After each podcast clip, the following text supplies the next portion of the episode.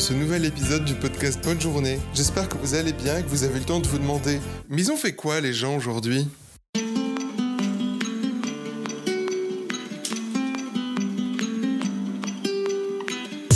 Je sais ce que ton iPhone cache. Tu sais ce que mon iPhone cache. On s'embrouillera le lundi soir. Vous serez trouvé le jeudi soir. Le jeudi soir 22h. Le jeudi soir, oh lélé. Jeudi soir. Le jeudi soir autour d'un verre. Le jeudi soir, oh lélé. Jeudi soir.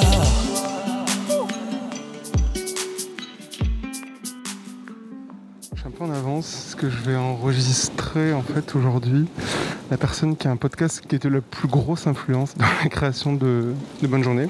Et donc voilà, il pleut énormément. Oui c'est Corentin. Oui, Corentin, c'est le quatrième. D'accord. Salut. Salut, ça va? Ça va, ouais Et toi, ça va? Ouais, ça va.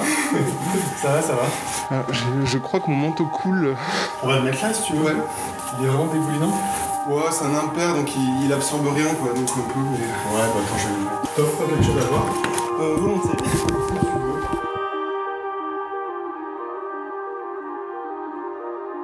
Je m'appelle Julien Sarnobori et je suis podcasteur.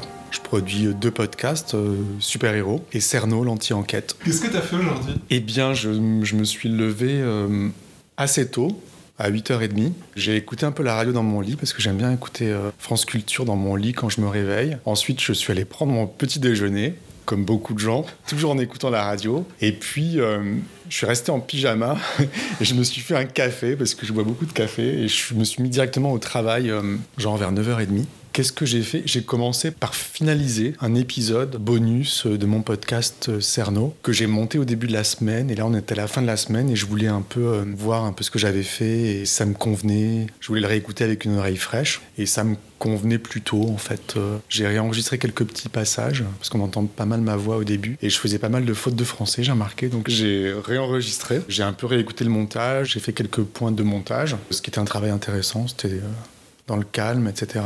Et puis, euh, ça m'a pris quand même une bonne partie de la matinée. J'ai dû passer quelques coups de fil. J'ai chatté en fait avec euh, mon compositeur Théo Boulanger, avec qui je chatte un peu tous les jours. On se donne des nouvelles parce qu'il habite pas Paris et on travaille souvent ensemble et je lui raconte un peu où j'en suis de mes podcasts. Et ensuite, euh, bah, j'ai déjeuné. Alors je déjeune tous les jours à la même heure, euh, à 12h30 précisément, parce qu'il y a le journal de France Culture que je rate pour rien au monde. Et après, j'ai fait un peu de rangement chez moi, une lessive, et j'ai pris une douche et je me suis remis au travail. Et là, je, je me suis mis à travailler sur mon podcast Super Héros parce que je suis en train de sortir une nouvelle saison. Je suis en train de travailler sur la réalisation, c'est-à-dire que le montage est plus ou moins terminé. Théo Boulanger, mon compositeur, m'a composé des musiques et je suis en train d'insérer les musiques et de mettre les derniers, presque les derniers réglages en fait dans le montage et je vois ce qui va, ce qui va pas, ce qui m'intéresse, ce qui m'intéresse pas et voilà, je, ça faisait longtemps que je l'avais pas écouté, donc là je le réécoute avec une oreille fraîche et je mets les musiques. Je passe beaucoup beaucoup de temps à nettoyer les propos des gens, donc dès qu'il y a des hésitations, il faut les enlever. Je travaille sur les sur les respirations pour pas qu'elles soient trop présentes, mais en même temps je veux pas les enlever quelle musique je mets à tel endroit Est-ce que je veux soutenir l'émotion Est-ce que je veux au contraire la casser Est-ce qu'on comprend bien le récit Est-ce qu'on s'attache à mon personnage ou pas voilà, des choses comme ça. Après, je suis allé faire quelques courses et je savais que tu allais venir, donc euh, je suis rentré. J'ai recommencé à, à travailler sur Super Héros et j'ai presque fini. Voilà comment se déroule euh, ma journée. Quand tu dis le podcast Cerno, c'est euh, pour situer, c'est un podcast sur l'histoire d'un tueur en série parisien, français en tout cas, qui s'appelait Thierry Paulin, qui a tué des vieilles dames dans les années 80 et que tout le monde confond avec Guy Georges. Oui. Et aussi, il y a un autre personnage qui intervient dans l'histoire, c'est Jean-Thierry Mathurin, qui était son amant et son complice, et qui a vécu dans mon immeuble, dans cet immeuble où on se trouve en ce moment. Et c'est ça le point de départ de mon histoire. Je me suis rendu compte qu'un tueur en série avait vécu ici, et je me suis pris à refaire toute l'enquête. euh, c'est un bien grand mot, mais de revenir sur les pas des tueurs 35 ans après. Et tu disais que tu corriges un peu tes fautes de français. C'est un truc que tu as peur d'être jugé là-dessus? Oui. J'ai peur d'être jugé et puis surtout je me... j'essaie d'être de travailler très spontanément donc je, je n'écris jamais ce que, ce que je vais dire donc je le dis comme ça sort et je sais que quand je réécoute plusieurs jours après je me rends compte qu'on n'a pas tout bien compris parce que j'ai loupé quelques étapes je suis pas très clair et que je fais des fautes de français des, petites fautes hein, c'est pas pas très grave mais je me dis bon euh, faut respecter un peu l'auditeur quand même et, et pas en faire trop Et j'ai peur d'être jugé aussi, peut-être. Comme c'est très spontané, tout ça, j'ai peur qu'on dise, mais bon, il- a pas bossé, il fait il fait ça un peu par-dessus la jambe, ce qui est pas vrai du tout. Je passe beaucoup, beaucoup de temps. Mais c'est juste que, comme c'est spontané, c'est un langage parlé. Autant ça me dérange pas quand ce sont mes interlocuteurs qui, qui font des fautes de français. Parce qu'on est dans la spontanéité, on comprend très bien qu'on parle pas tous toujours très bien. Mais là, quand je dois présenter un épisode, par exemple, euh, ben, je pense que j'ai pas trop le droit à l'erreur, en fait. Et ouais, j'ai un peu peur qu'on me prenne pour un. Ouais, pour quelqu'un qui parle pas bien, quoi. Oui, il y a un truc un peu classiste peut-être derrière la vision de l'orthographe et de la grammaire qu'on a en France aussi. euh. Je pense que j'ai- je fais pas trop de fautes à l'écrit, mais j'ai des. En fait, je viens du sud de la France. Je sais qu'on fait certaines fautes, euh, culturelles en fait euh, dans la région où je viens, que mes parents faisaient, etc. Et que je reproduis. Ça, ça me dérange. Donc euh, j'essaie de, de les corriger, de, tout revoir. Et je veux que le récit soit fluide et compréhensible aussi, qu'on qu'on s'accroche pas sur des détails. Je pense que toute faute de français euh, dans le podcast, dans ce que je fais en fait, euh, peut détourner l'attention en fait, surtout quand c'est dans ma voix. Et j'essaie au maximum de prendre les gens par la main. Et donc voilà, je veux que ce soit assez le plus parfait possible. C'était une bonne journée aujourd'hui Oui, c'est le genre de journée que j'aime beaucoup. C'est une journée solitaire en fait. Alors moi, je, suis un travailleur solitaire. J'ai besoin de beaucoup me concentrer quand je fais du montage et qu'on me dérange pas. Et là, ça fait plusieurs jours que je me suis mis en tête de former quelqu'un au montage. C'est une jeune fille que j'ai rencontrée euh, lors d'un reportage qui s'appelle Farah. Et j'ai senti qu'elle était très intéressée par les choses du son et de, du micro, de machin. Et je lui ai dit, mais est-ce que ça t'intéresse que je te forme au montage? Et elle m'a dit oui, oui. Et ça, c'était une proposition que je lui ai faite il y a plusieurs mois. Et il y a pas longtemps, je dit, bah, tu sais, Farah, euh, si tu veux que je te forme, euh, allons-y. Quoi. Et donc, elle vient tous les jours depuis une semaine. Et elle a fait ses premiers montages, et elle monte très bien. Et donc, euh, elle est là tous les jours. euh, et c'est super. En fait, elle travaille là dans le salon. Moi, je suis dans mon bureau. Parfois, elle me fait écouter, elle me demande des choses. Donc, euh, c'est vraiment génial parce qu'elle brise ma solitude de travail. Donc, ça, j'aime bien. Mais aujourd'hui, elle n'était pas là. Et c'était quand même appréciable, en fait, de travailler tout seul et de, travailler sans être dérangé. Et voilà, j'aime bien avoir une longue session, en fait, où je m'y mets vraiment à, à 8h30 du matin. Et je m'arrête euh, au milieu de l'après-midi parce que je suis crevé, je passe à autre chose, j'écris mes mails, etc. Donc, euh, oui, c'est une, une bonne journée, en fait. Euh, je suis plutôt de bonne humeur. Euh, je me suis engueulé avec un agent immobilier au téléphone, quand même. Est-ce que ça met pas de bonne humeur de les engueuler parfois Non, j'ai ruminé ça pendant quelques minutes, euh, même quelques dizaines de minutes, mais ça m'a fait du bien de le remettre à sa place parce qu'il me donnait des leçons, parce que je cherche à déménager.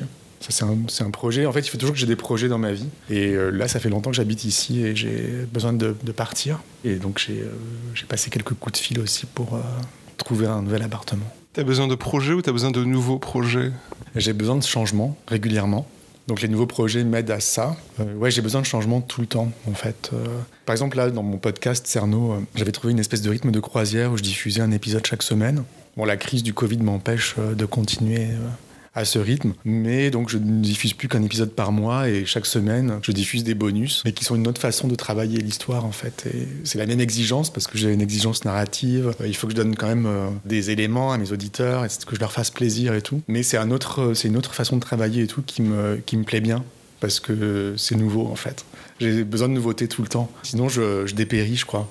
Je m'ennuie un peu dans la, dans la routine. Bon, j'ai quand même une vie routinière depuis 15 bonnes, bonnes années. Je fais du montage chez moi, euh, ici même, tu vois. Je mange à la même heure, France Culture. Et ouais, c'est assez rythmé, euh, assez réglé. En fait, j'ai j'ai peu de temps pour moi, quoi. C'est je, je dois tout faire rentrer dans, dans ma journée. Moi, J'ai beaucoup de travail. Tu considères le, pas le temps de travail comme du temps pour toi? Si, en quelque sorte, oui. Oui, parce que ma vie professionnelle et ma vie personnelle est vraiment intimement mélangée. Après, euh, je m'autorise peu. euh, bon, là, les bars euh, sont, sont fermés, les, les restos sont fermés, mais je m'autorise pas, par exemple, euh, d'aller prendre un verre à 19h avec des amis du quartier. quoi. Ça, c'est un truc que je ne peux pas faire. Ça te manque? Non, parce que je suis habitué à vivre comme ça, je me sentirais trop coupable de le faire. Non, ce que je, ce que je m'autorise, c'est un, un déjeuner. Bon, là, on peut pas trop. Euh, mais euh, ça, oui, je m'autorise à, à déjeuner parce que c'est un moment euh, que je peux prendre facilement. De toute façon, je fais une pause. Mais à 19h, en général, je suis quand même en- toujours en train de travailler jusqu'à 20h30. Quoi. Donc, euh, ouais, je n'irai pas boire un verre avec des amis. Je peux aller, après, je peux aller dîner. Ça, ça, ça, c'est bien. Mais voilà, j'ai besoin de beaucoup de temps euh, pour moi euh, toute la journée. quoi. Tu l'as vécu comment euh, cette année 2020 En fait, au début, euh, j'étais assez heureux du premier confinement parce que j'avais beaucoup, beaucoup enregistré pour mon podcast Cerno. J'avais des heures et des heures d'enregistrement des enregistrements qui se passaient en Martinique et il me fallait beaucoup de temps pour le monter. Et c'était une période où j'étais très sollicité par diverses personnes et j'avais beaucoup de déjeuners, justement, beaucoup de rendez-vous, juste avant le confinement. Et je me disais, mais j'arriverai pas à gérer tout ça, en fait. Euh, il faut vraiment que je, puisse euh, avoir du temps tout seul. Du coup, j'ai eu ce temps-là. J'ai travaillé comme un fou. Plus, j'ai perdu mon père pendant le confinement au début. C'était pour moi une façon de me réfugier dans le travail. Et je, ne réfléchissais pas, je travaillais, je travaillais, je travaillais, je travaillais. Et le soir, je regardais des séries, comme beaucoup de gens. Donc ça m'a beaucoup aidé en fait et j'ai trouvé ce confinement assez agréable. Bon après je trouve que voilà la crise euh, commence à s'éterniser un peu, je peux pas travailler comme je veux donc euh, ce qui me manque maintenant c'est de plus pouvoir euh, aller tourner en fait mes reportages. J'ai continué un peu pendant le printemps et l'été mais là je peux plus depuis quelques semaines et c'est vraiment un peu pénible. Mais en fait, je réfléchis pas trop et j'avance dans mon travail, je fais comme je peux avec ce que j'ai. Il y a toujours des choses à, raconter aux auditeurs, en fait. Donc je, voilà, j'en souffre pas trop pour l'instant. Comment tu vois ton année 2021 En fait, je vois beaucoup de changements, justement. Parce que, euh, quelque part, j'ai l'impression que je suis en train de rompre cette routine et cette solitude de travail qui me convenait jusqu'à présent et qui est en train de, s'effriter parce que donc voilà, je suis en train de former une monteuse. On va sûrement bosser ensemble. Elle va probablement m'aider dans l'enquête. Et après, oui, je pense que je vais déménager aussi. Je pense que ça va être un long tunnel avant, avant de pouvoir sortir vraiment comme avant. Ça, ça m'inquiète un peu. Donc je pense que c'est une année où je vais expérimenter un peu d'autres choses. Que comme je ne peux plus faire ce que je veux faire, je vais essayer de trouver des solutions pour euh, retomber sur mes pattes. Et euh, je vois beaucoup de changements en fait euh, dans ma vie. Tu penses que tu seras nostalgique de 2020 Je crois pas. Oh, je suis toujours un peu nostalgique en fait. Là, je suis déjà un peu nostalgique du premier confinement, où je me disais, ouais, c'était une période vraiment bizarre, où j'étais assez, euh, assez heureux, bizarrement, malgré les, tous les problèmes que j'ai eus et qui étaient assez graves. Mais j'ai toujours un peu de nostalgie. Est-ce que je serai nostalgique de 2020 euh? En fait, moi, je l'ai vécu aussi un peu comme une expérience, quoi. Donc, euh, oui, en, tout cas, je m'en souviendrai, quoi. Ça sera gravé dans ma mémoire, comme, comme, comme tout le monde. Qu'est-ce que ce serait pour toi une journée idéale?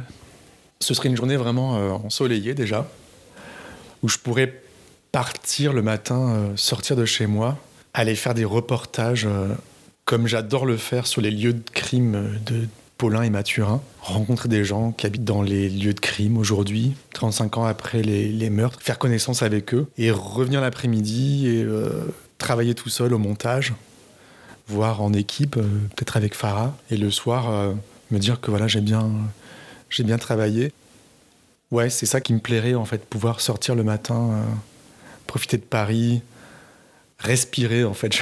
J'ai besoin de, je crois, de respirer sans masque et pouvoir faire des rencontres. C'est ça qui, qui me plairait comme journée en fait oui, je pourrais sortir. Voilà, maintenant c'est ça mon idéal. En fait, c'est sortir euh, sans masque et pouvoir euh, faire un reportage comme ça à l'arrache, sortir avec mon micro.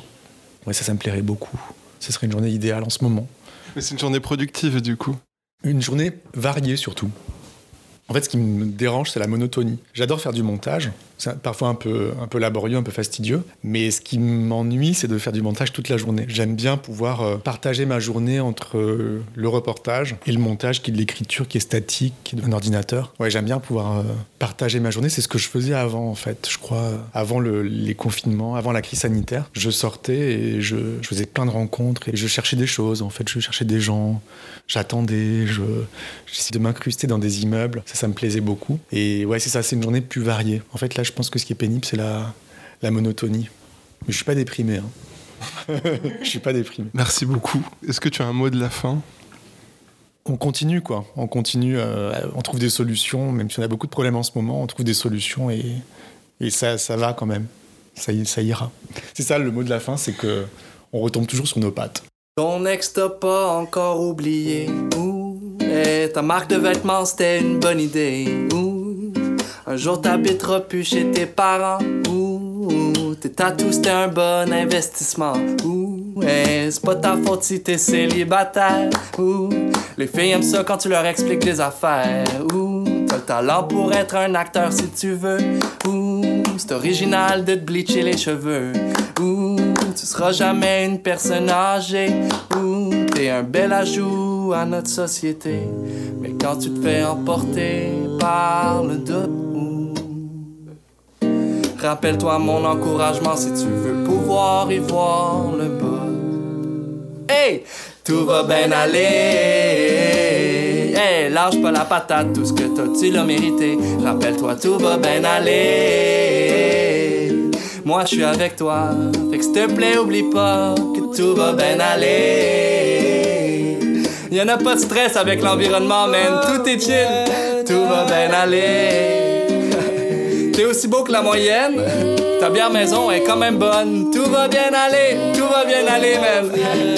Géographie, c'était un bon choix d'études. Tout va bien aller. T'en as plus de problème d'estime personnelle depuis ta chirurgie plastique. C'est réglé, ça. C'est derrière toi. Tout va bien aller, man. Asti que la vie est belle. Asti que la vie est belle. Je tellement content, là. Ah!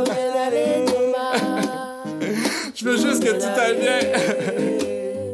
Dites-moi que tout va bien aller. Dites-moi que tout va bien aller. Tout va bien aller. Tout va bien aller. Tout va bien aller. Julie, j'ai 35 ans et je suis restauratrice du patrimoine, spécialisée dans le textile. Et puis je fais plein d'autres trucs dans ma vie. Comme quoi Comme quoi, j'aime beaucoup danser, j'aime beaucoup euh, faire de la peinture sur soi, enfin, du maquillage en gros. Voilà, j'aime bien essayer des choses. Qu'est-ce que t'as fait aujourd'hui? Alors j'ai fait un peu des trucs chiants parce que j'avais euh, des papiers à faire, euh, de l'administratif, euh, répondre à des mails, des trucs un peu, un peu chiants. Et voilà, j'ai surtout fait ça. D'habitude c'est un peu mieux, mais là aujourd'hui c'était particulièrement un naze, faut dire ce qui est. Et si, il y a un truc chouette, c'est que j'ai enfin reçu une commande que j'attendais depuis longtemps, alors ça contrebalançait tout l'état de la journée C'est une commande de quoi? de maquillage. c'est très, très étonnant. Et qu'est-ce qui fait que l'administratif, ça peut être plus ou moins chiant? Parce qu'en fait, euh, j'ai choisi mon métier euh, parce que j'aime euh, réfléchir et me servir de mes mains. Et là, ben, c'est d'être devant un ordinateur et faire des démarches, des choses comme ça. C'est vraiment pas du tout mon truc. C'est pas du tout pour ça que j'ai choisi mon métier. Et du coup, ça me pèse particulièrement. Il y en a peut-être qui adorent ça, et tant mieux pour eux. hein. Mais ouais. C'est ah du coup aussi pour euh, contrebalancer, j'ai littéralement enfilé des perles. Je fais des tests de broderie et du coup euh, voilà. Et des tests de, de broderie, pourquoi? Parce que ma cousine m'a chargé de faire sa robe de mariée. Bon, on a encore espoir qu'elle se marie cet été, c'est pas gagné du tout, mais voilà. Et donc du coup, bah, je fais des tests euh, pour essayer de faire des broderies avec des perles, des choses comme ça, pour faire sa robe de mariée. Parce que tu travailles pas sur de la restauration en ce moment? Pas ces jours-ci, pas cette semaine, mais euh, la partie de la semaine prochaine, je vais à nouveau retravailler sur des objets. Je vais euh, travailler sur des marionnettes euh, de la BNF. Et ça consiste en quoi concrètement ton travail pratiquement du coup? Alors, ce qui est chouette, c'est que c'est très varié. On peut travailler sur plein d'objets différents. On va travailler sur des très grands formats assez plats. On va travailler sur des tout petits objets. Bon, là, c'est des marionnettes, mais ça peut être encore plus petit. Parfois, c'est du 3D. Et comme c'est du textile, ça peut être de la tapisserie ou de la dentelle ou du vêtement. Euh, Ça peut être de la haute couture comme des textiles archéo. Ça peut être très, très varié. Et après, ben, chaque textile va avoir un- une problématique différente. Et du coup, ça va être euh, parfois du nettoyage, parfois de la remise en forme, parfois de la consolidation, parfois un peu de tout. Ça dépend les problèmes euh, et les objectifs de la restauration. Donc ça va passer par... euh, Des fois tu remplaces certains tissus par des trucs nouveaux, Alors- tu les Tout ça, c'est des termes un peu euh, qu'on essaye d'éviter d'utiliser parce que, en fait, on n'essaye pas de remettre en usage en général, puisque je travaille plutôt pour euh, des, institutions euh, patrimoniales, des musées nationaux, etc. et leurs collections sont pas faites pour être réutilisées en général.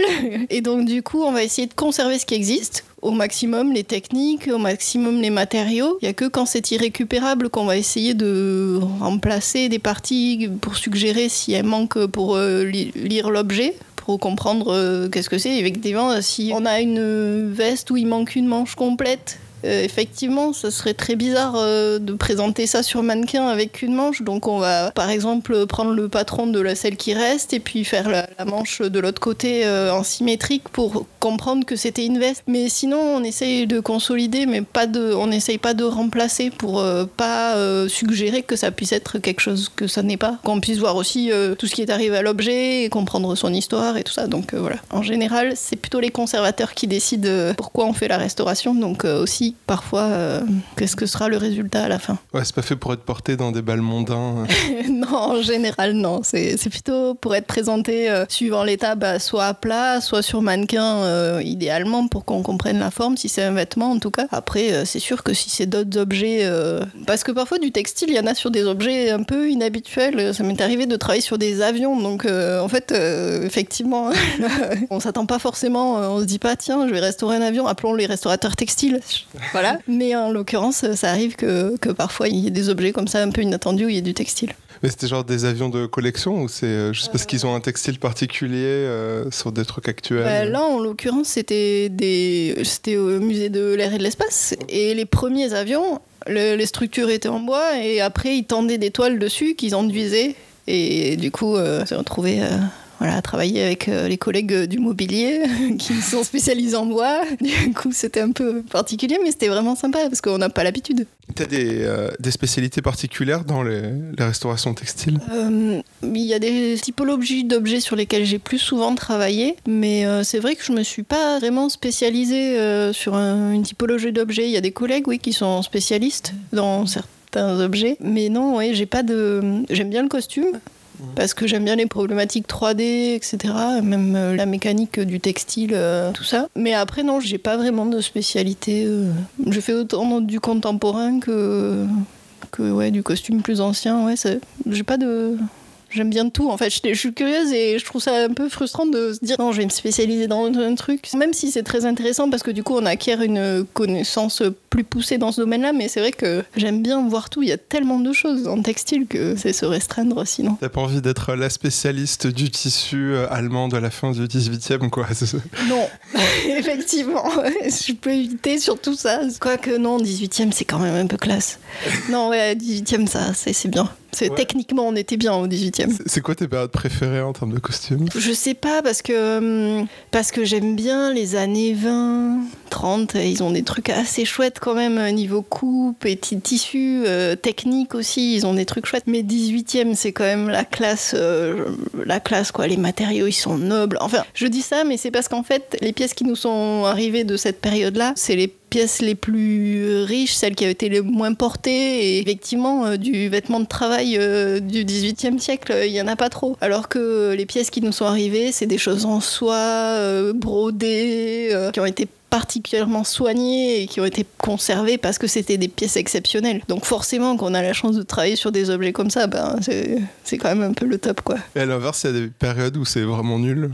Euh, je suis pas trop fan des débuts euh, des tissus synthétiques, tout ça, euh, qui partent en miettes. ça, j'avoue que. Après, il y a eu quand même aussi au, dé- au 19e et que tout ça. Enfin, il y a quand même des périodes où même ces tissus-là très riches de soie étaient traités très mal. On mettait plein de métaux dedans pour, pour qu'ils pèsent plus lourd parce qu'on les vendait au poids et du coup, ça les a complètement dégradés. Et donc, en fait, tu les prends, ils partent en petit timbre-poste, c'est l'enfer. Au final, il y a quand même des choses. C'est quand même des challenges techniquement pour les traiter, c'est ça c'est compliqué. Euh, Je savais pas qu'on escroquait déjà euh, Ouais, en 20 ans. ah oui. Et tu penses qu'on que dans, euh, dans 50, 100, 100 ans, il y aura quoi de notre époque euh, en textile dans les musées?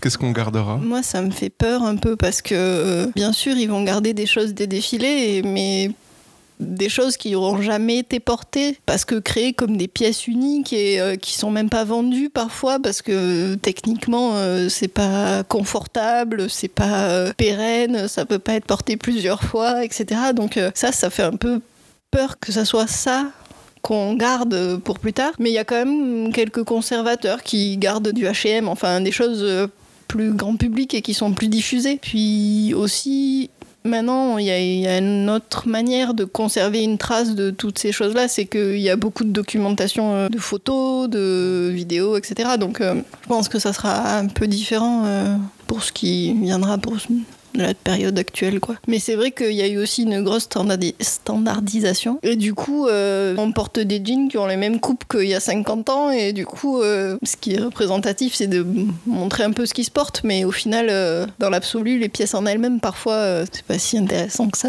J'ai l'impression que ce qui va, qui, qui aura genre des musées de, sur les vêtements techniques, c'est pas du tout un domaine qui m'intéresse particulièrement, mais j'ai le sentiment que c'est là où il y a les trucs les plus fous, où on va voir euh, le synthétique complètement taré avec une technique qui n'existe que pour ça, pour faire des sangles de tel machin et tout, et qu'il y aura peut-être plus un musée du Décathlon et de Patagonia que de H&M au final peut-être. Ah bah c'est possible. Déjà, ils ont moins de collections, ce qui est tout à leur honneur. Mais surtout, euh, techniquement, c'est ce qui est le plus intéressant en ce moment. Ouais, c'est pas plus mal. Est-ce que c'était une bonne journée aujourd'hui?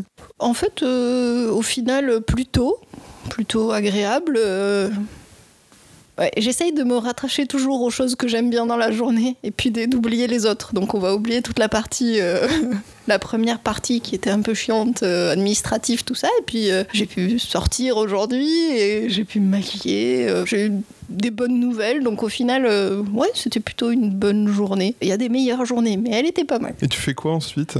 Ensuite, je vais suivre un cours de danse parce que en ce moment on n'est pas, on n'a pas tellement de moyens de, de défouler et tout ça. Et ma prof de danse a gardé ce lien avec nous de nous faire des cours en ligne. Et euh, c'est très dur pour elle parce qu'elle n'a pas choisi la danse pour être derrière un écran, mais nous non plus on n'a pas choisi la danse pour être derrière un écran. Surtout que c'est, je fais de la danse de couple, donc euh, à la base tu fais pas ça euh, pour être tout seul devant ton écran, mais au final euh, ça reste, ça reste un lien avec les copains de la danse quoi. Mais il me tarde que ça revienne les balles et les concerts et les trucs où on est dehors et on voit des gens et on n'a pas peur de se toucher. Qu'on- voilà, franchement, euh, ouais, ça, ça, ça manque un peu. Ouais. Et Justement, comment tu penses que ça va se passer 2021, toi? Ah non, mais moi j'ai arrêté de faire des plans. Ça, c'est obligé. Non, non, moi j'arrête. Parce que de toute façon, quand tu penses qu'il y a un truc, soit tu dis, bon, j'essaye de prévoir le pire, comme ça t'es pas déçu et puis possiblement t'es agréablement surpris. Ou alors tu essayes de garder espoir et il te démonte ça en trouvant 10 000 euh, sortes de, de choses qui peuvent nous contraindre, on va dire. Enfin voilà, il trouve toujours un moyen de nous décevoir. Donc je fais plus de plans. Comme ça, euh, je peux pas être déçu. Et euh, comment ça s'est passé pour toi l'année 2020 Comment tu l'as vécu? Euh, paradoxalement, assez bien. Bon, surtout dans un premier temps, assez bien. Parce qu'au final, euh, j'aime plutôt être chez moi. J'ai plein de bazar. J'adore bricoler. Je fais des trucs. Je fais des boucles d'oreilles. euh, je fais. Bon, l'idéal ça aurait été que je range chez moi, mais on a oublié ce plan euh, assez vite. mais euh, voilà, j'ai fait des défis maquillage tous les jours. voilà, je, me suis trouvé un petit équilibre. justement, ma prof de danse avait continué à faire ses cours, donc on allait des cours au moins deux ou trois fois par semaine. Donc au final, ça a été. Ouais, non, ça a été. Bon, il y avait aussi le fait qu'on disait que ça allait être fini et qu'après ça serait cool et qu'on pourrait ressortir et que tout reviendrait normal. Quand cette idée-là s'est évanouie dans la nature, c'était moins bien l'année. C'est sûr que là, c'était moins bien. Mais bon, euh, il y a eu plein de trucs cool. J'ai eu un petit neveu. Enfin voilà, il y a quand même eu des bonnes nouvelles. Donc au final, euh, j'essaie de m'accrocher à ça. Du droit d'aller manger des glaces cet été. Donc euh, voilà, c'est bon, j'étais sauvée. Non, mais je sais que je m'accroche à des trucs un peu ridicules, mais je trouve que finalement, euh, si j'arrive à garder le moral comme ça, au final, c'est pas tellement une mauvaise solution. On fait comme on peut. hein. Et tu penses que tu seras nostalgique de l'année 2020, toi? Ah euh, non. Non, je pense pas. Mais en même temps, peut-être que je serai plus nostalgique de l'année 2020 que de celle de 2021, parce que franchement, là, bon, je suis contente de l'avoir vécu, parce que c'est tellement surréaliste que c'est bien d'être passé par là. Je la souhaite pas tellement, euh, personne en fait. On fait quand même assez attention, et... mais c'est surtout qu'on se dit que, ben, en fait, euh, il faut continuer à vivre. En fait, c'est pas vivre d'être enfermé chez soi, à avoir personne. Et que s'ils nous font ça ad vitam aeternam parce qu'on a le variant euh, sud-africain, euh, celui australien, j'en sais rien. On peut pas, ça peut pas, en fait, euh, pour notre santé mentale et physique, on ne peut pas être enfermé toute une vie. Euh, c'est pas possible. Et donc, du coup, euh, j'espère, j'ose espérer qu'un jour ils vont réaliser qu'on ne peut pas euh, enfermer toute la planète juste parce qu'on veut pas mettre des sous dans l'hôpital. voilà, tu vois, il y a des trucs comme ça. Qu'est-ce que ce serait pour toi une journée idéale?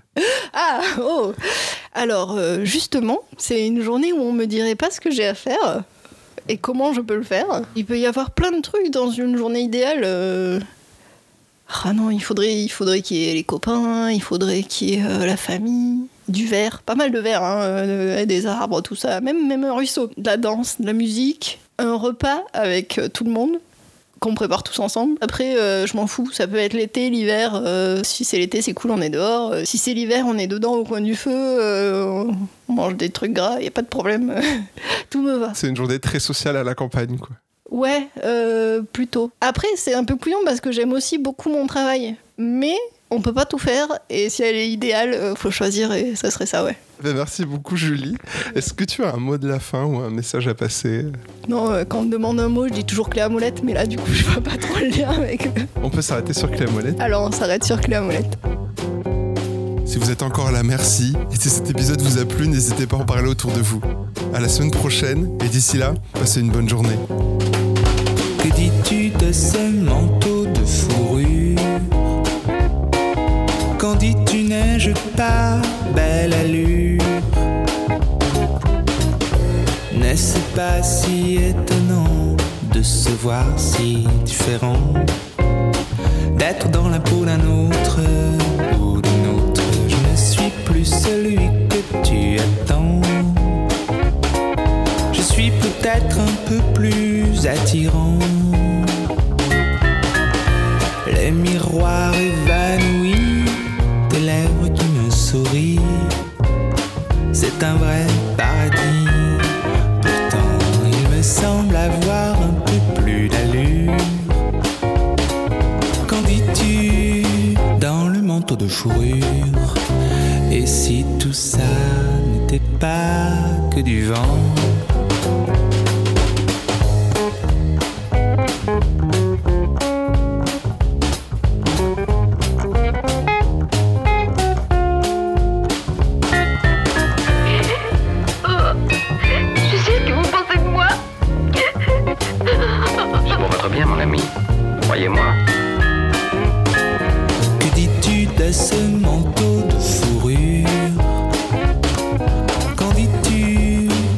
avec d'autres chaussures J'ai oublié de dire que j'ai eu le Covid aussi pendant le premier confinement. J'ai eu le Covid, ça j'avais oublié. Mais malgré tout, euh, ouais, ça, ça a été quoi. T'as retrouvé le goût après? Plusieurs mois après. Enfin, plusieurs, non pas plusieurs mois, mais en fait, j'ai retrouvé le goût, euh, je pense, deux, trois semaines après, mais par intermittence. Le goût et l'odorat euh, partaient et revenaient, je devais me concentrer et j'ai- j'aimais plus les aliments salés. Alors qu'avant, j'étais pas très sucré et j'ai inversé mes goûts. Et là, j'y pense plus en fait. Je sais plus trop. euh, Je sais que je dois quand même parfois un peu me concentrer avant de savourer quelque chose. Donc c'est pas totalement revenu. Au départ, ça, faisait- bizarre hein, de, manger des trucs de l'ail par exemple et de pas de pas se rendre compte que c'est de l'ail, juste sentir juste un petit picotement. Mais c'était vraiment étrange. Tu manges de la salade, t'as l'impression que tu manges du plastique. C'est vraiment très bizarre.